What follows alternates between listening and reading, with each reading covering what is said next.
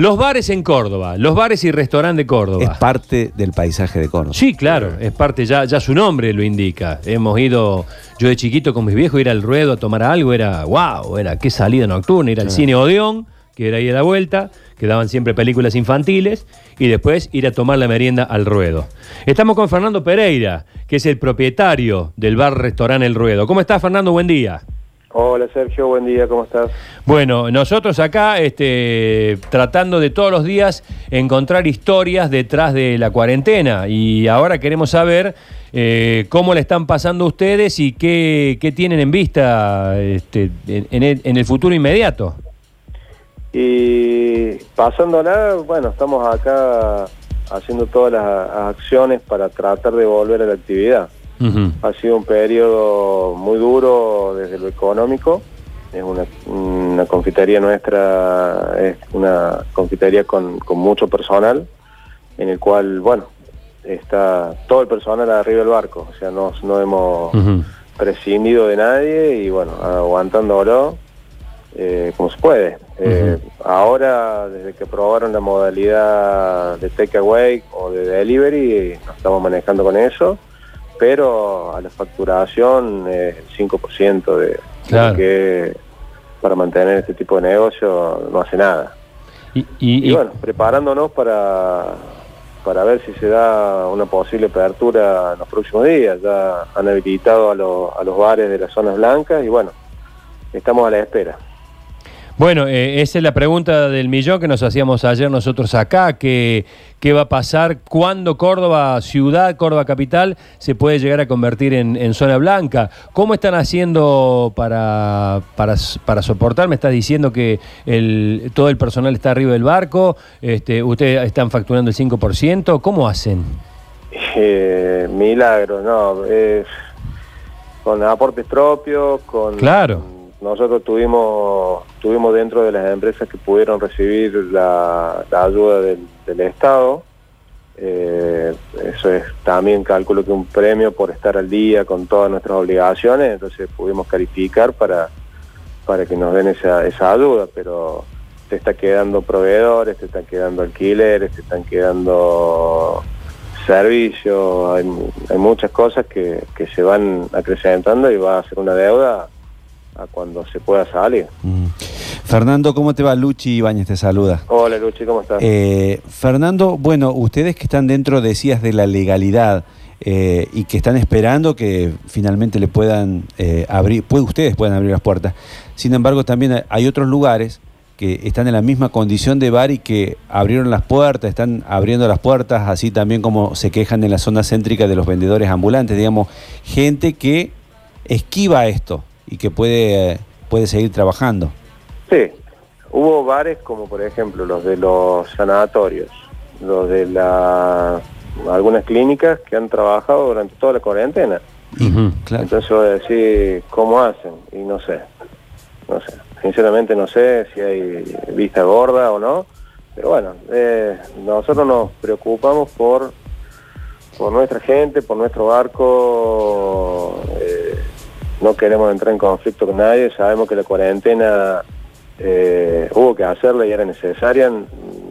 Nosotros ponemos la salud por delante de todo y, y bueno, ahora viste que si se está abriendo el juego para todos, bueno, estamos a la espera de que, que nos habiliten en forma legal. Eh, así como recién decía Fernando y lo destacábamos con Sergio, esto del, del tradicional espacio que es el ruedo, imagino que también debe haber alguna de estas personas que decís están en el mismo barco, de los que te acompañan, de los empleados, que deben tener una gran cantidad de años allí también acompañando y trabajando con ustedes, ¿no? Sí, sí, sí, tenemos gente de, de 30, 40 años de servicio, que obviamente no están viniendo Claro, porque son de riesgo. están de- exactamente, está dentro de la persona de riesgo. Entonces, ni bien esas personas, debemos tener más o menos 10 personas en esas condiciones que la semana anterior a la cuarentena ya no estaban viniendo porque había salido la, le- la, la- la ley o el, requerimiento de que las personas de riesgo no podían trabajar. Entonces, esas personas ya fueron apartadas de- del, del horario uh, rutinario para venir a la empresa. Fernando, bueno, esto ya es una cuestión que tiene que ver con los sentidos. ¿Cómo hacen para... Vos estás yendo al ruedo, ¿se mantiene el olor a café adentro cuando entras o, o eso? No, sí, se mantiene. Más, bueno, ahora Ah. más, más que nunca con el tema de que se habilitó poder atender así con delivery, entonces sí, ya sentí el ruidito de las tazas, sentí el olor del café. Mol- molés Claro. un poquito cuando llegas. Claro. Sí, parece que estuviera en un vestuario de fútbol cuando estás con ganas de entrar. Oh, qué esperando lindo. que abran, abran la puerta. Ahí, ahí cuando mencionaba recién, para ubicar geográficamente a la gente, que mencionaba recién Nacho el Paseo de las Flores, ahí hay un triángulo, una especie de L media rara, donde hay clásico de los clásicos, porque el ruedo, eh, eh, corregime, este, Fernando, si me equivoco, el ruedo está justo en la esquina de eh, eh, 27 de abril. está 27 y Trejo. 27 y Trejo. En la otra Frente a la punta, Plaza del Fundador. en- claro, en la Plaza del Fundador. En la otra punta está la Tasca. Claro. En la punta de la L está la taja, que sería casi al frente de Disquería Eden. Eden es otro emblema. Y en la L, y en la otra. punta está el Quijote. El Quijote, claro. Esa L, Quijote, Tasca, Ruedo. Fíjate lo que es esa L desde la frente de la iglesia de Santo Sí. Domingo. Ahí tenés el Quijote. Te venís para acá, para Obispo Trejo, tenés la Tasca. Y de allá te vas al Ruedo. ¿Qué, qué antigüedad tienen estos tres establecimientos, Fernando? Y nosotros creemos somos de los tres el más antiguos. Sí. Nosotros vamos a cumplir 53 años. Qué va, qué va. ¿Y la movida de sacar la legislatura de allí no los perjudicó un poquito en cuanto a la cantidad de gente y demás? Y sí, ¿Sí? sí, Lo que más nos está perjudicando o nos más lo va a perjudicar a todo el centro es la peatonalización Claro, del 17 de abril. de la esquina. ¿Los va a perjudicar, che?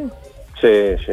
Ah, mira, Sí, yo pensaba que, lo, pensaba que los beneficiaba. A ustedes No, lo- lo- no, los no. restauran fundamentalmente. No, no, no, porque eh, va, va a ser zona muerta después de las 8 de la noche. Claro. Claro, porque encima va a ser inaccesible para el... No, No, no eh, es que en eh, un horario después sí se va a poder pasar, no se va a poder No, no, entrar. está, está Claro. planteado como inaccesible Claro. y, y- y genera grandes problemas porque son para la gente mayor, la gente residente acá son trayectos de 3, 4 cuadras que tiene que caminar para conseguir un taxi. Imagínate la noche con el tema de seguridad. eh, nosotros ya estamos teniendo problemas con algunos proveedores por el tema de logística, porque no hay carga ni descarga y todavía no está todo el tránsito activo al 100%. Claro, ese es el tema. Ese es el tema, que es la que nos estamos preguntando y es la que nos preguntamos con respecto a las zonas blancas de la, de la provincia, cómo está funcionando, porque el gran interrogante es, bueno, se abren los lugares, ¿no? Se abren los bares, se abren los restaurantes, en Mendoza se abren los shoppings, este, ¿qué pasa? Se abren es la primera mitad de, la ecuación, digamos, la otra parte es Que venga. eh, que venga la gente, Sí. que venga la Sí, gente. hay, hay mucha gente que va a estar con miedo un gran tiempo, me parece. Claro. Claro, nosotros estamos, estamos viendo, a ver, de... eh, eh, estamos, mira, eh, te quedas en línea, Fernando, porque estamos en, en línea con Jorge Castro, de la Europea de, de Cosquín, otro... Mira, mira qué cruce que estamos haciendo. Qué Cuánta cruce tradición, ¿no? Tenemos cuánta Clásicos. historia, tenemos a, a- a- al Real Madrid y el Barça, tenemos a, a Jorge Castro de la Europea, de la ciudad de Cosquín. Hola Jorge, buen día. Buen día, ¿cómo están? ¿Cómo andás, querido? Muy bien, todo bien, acá reabriendo las puertas de la europea. Ya Che, hay per- ruido, perdón, perdón, sí, ruido, sí, ¿eh? sí, sí. De- eh, que- cállate un segundito y, y poneme, porque se siente ambiente, a ver. Ahora, Ay, qué lindo. ¿Hay gente ahora? sí, sí, seguro, seguro. O sea que fue la gente. Estamos en línea, eh, Jorge, con Fernando Pereira del Ruedo, que es una tradicional confitería, restaurante aquí de Córdoba, que todavía está cerrado. Podés saludarlo.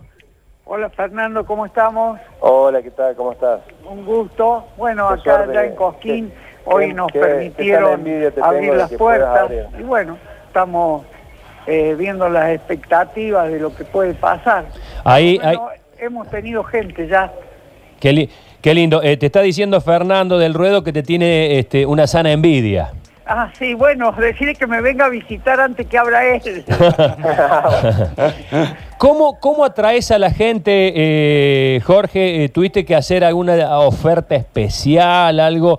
¿O ante la desesperación de no haber salido por tantos días, la gente fue en malón? No, nosotros hemos hecho un par de, de ofertas, o sea, viste, café con leche o- y que la factura o la media luna, que nosotros somos fabricantes, la tenemos un poco más de más barata. Está tiqueando. Bueno, lo que pasa es que la europea es una confitería muy tradicional en Cosquín, con 107 años de vida y bueno, eh, se siente el cimbronazo, pero no es tanto para nosotros. ¿Cómo han armado el lugar? ¿Lo han hecho con, con separaciones? No, con... hemos reducido la cantidad de mesas. Nosotros teníamos eh, 14 mesas y le hemos llevado a 8 mesas, respetando un metro y medio entre mesa y mesa. O sea, entre espalda de silla con la otra espalda de la de, de espalda de silla de la otra mesa, un metro y medio. Está bien, está bien. Está bien. Eh, no sé, Fernando, si querés preguntarle algo. ¿Se pueden escuchar los dos? Me parece que sí. Sí, ¿Qué- sí, sí, lo estoy escuchando. claro. ¿Querés preguntarle algo? Eh, lo que vos preguntabas recién, ¿cómo se le está dando este retorno de la gente? Si ve la afluencia o ve ese miedo que estábamos hablando recién de, que- de la gente a, a salir. Sí, la gente ha empezado a salir, por supuesto, ¿no es cierto? Y bueno, yo creo que con el transcurso de los días se va a incrementar. Eh, nosotros en este momento tenemos cinco o seis mesas en el ocupada, ¿viste? Pero bueno, nosotros a la mañana, sobre todo, eh, el bar siempre está lleno porque estamos frente a un banco, ¿viste? Y a un juzgado, entonces la afluencia de gente es mayor. Está bien. Bueno, acá tenemos, eh, somos la suceso, somos con todo al aire, tenemos a Fernando Pereira desde el Ruedo, 50 años, más de 50 años de tradición aquí en Córdoba, Sin poder abrir todavía. sin poder abrir. Zona roja. Zona roja. Y a Jorge Castro de la Europea en Cosquín, más de 100 años de tradición. Abriendo las puertas hoy, con toda la expectativa, esperando de que vengan los Pero el clientes. mensaje es este, es el esperanzador. Es decir, ellos ya pudieron, Sí, claro. bueno, vamos hacia que el ruedo también por abra en supuesto, poco tiempo. por más, ¿no? supuesto, estamos tratando de pintar de blanco esta zona roja. Jorge, querido, te mando un fuerte abrazo, que vendan mucho. Se te escuchaba recién que estabas tiqueando. ¿Qué estabas tiqueando? ¿Un desayuno completo? Sí, sí, sí. Están- Estamos acá. ¿Aumentó medio- el desayuno completo o no? ¿Eh? Sí, sí, sí, hacemos desayuno completo, desayuno con eh, eh, café con leche con dos medias lunas, el completo tiene jugo, tiene manteca, tiene criollito, tiene dulce. Bueno, lo que pasa es que también tenemos una gran mesa en, el medio del salón con una variedad muy grande de todo dulce. Claro, sí. Pasteles, mil hojas, maicena, palmerones, roscas, masa, factura, churro, bueno, todo eso, ¿no? Que normalmente en una confitería eh, no se da mucho eso, porque en la confitería de acá, por decirte, tienen aparte de la media luna, el criollo y la factura, a lo mejor un alfajor, ¿no? Claro. Nosotros tenemos una mesa muy grande, ocupa casi la mitad del salón. La pucha. Eh, Jorge, te mando un fuerte abrazo y gracias. Muchísimas gracias por este contacto. Al y bueno. Eh, recuerden que si Cosquín es volver, la europea es el lugar. Vamos. Toma. Toma, Me clavó el eslogan al, al ángulo. Bueno, Fernando, Qué para- presión que le mete a Fernando eh, Sí, para hacer. sí, bueno, pero Fernando, vos sabés que yo eh, lo contaba recién, eh, cuando iba al ruedo, eh, cuando salía, me llevaba a mis viejos al, al cine, y íbamos ahí en la calle Rivera Indarte, que estaban eh, el cine Odeón, eh, que estaba que era el, el cine para las películas infantiles, Claro. eh, y eh, ahí nomás estaba el cine Cervantes, que era el de las películas de acción. Este, Sí. Y cuando íbamos a ver las películas de- del cine Odeón, cuando yo era muy chico, íbamos al ruedo, que era una salida de gran, una gran salida era. En el, el programa. Era Era el, el programa. el programa. eh, que ahí conocí, que yo no sé si no lo bautizaron ustedes, che. Ahí eh, eh, el, el menú, en ese atardecer noche, era comer un Carlitos. El Carlito, sí, es creación de acá. Es creación de ustedes.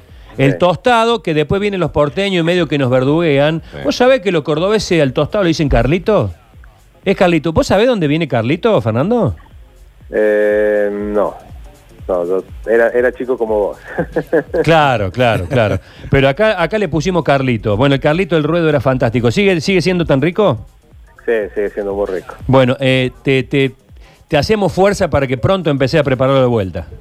Y es uno de los productos que más vendemos. Mira vos, claro. No, caballito de batalla de la empresa. Bueno, pronto lo vas a vender, yo estoy Bueno, seguro. Esperemos, eh, están desde ya invitados para cuando estemos con las puertas abiertas a, a pasar a tomar un buen café, un buen carlito o a la tarde una buena picada. Dale, querido. Te mandamos un abrazo fuerte. Gracias Sergio, gracias Luchi y bueno, de esto salimos todos juntos.